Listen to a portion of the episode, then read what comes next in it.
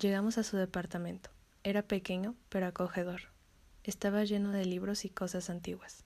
Se estaba a gusto en aquel lugar. Ponte cómoda, me dijo y se dirigió a la cocina. Así que eso hice. Dejé mi suéter en el sofá y me puse a inspeccionar su colección de libros que se encontraba en el librero de Caoba. Recorrí con la punta de mis dedos la pasta de cada uno de ellos. Había de todo.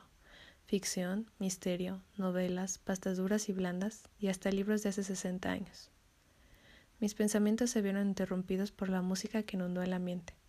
Me di la vuelta y me encontré con él, con un vino en una mano y dos copas en la otra.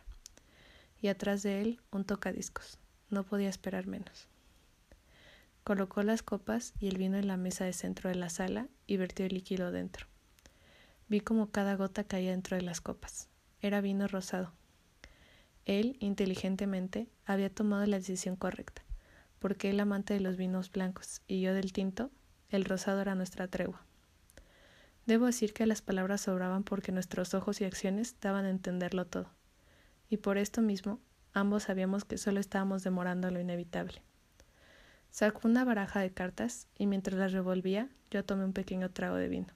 En cuanto el vino tocó mi boca y pasó por mi garganta, sentí un, un calor repentino y una sensación de satisfacción. No por nada el vino es conocido por ser un afrodisíaco, y en este momento no hacía nada más que reafirmármelo. Repartió las cartas y volteé a verlo a los ojos, y solo eso bastó para saber cómo terminaría la noche.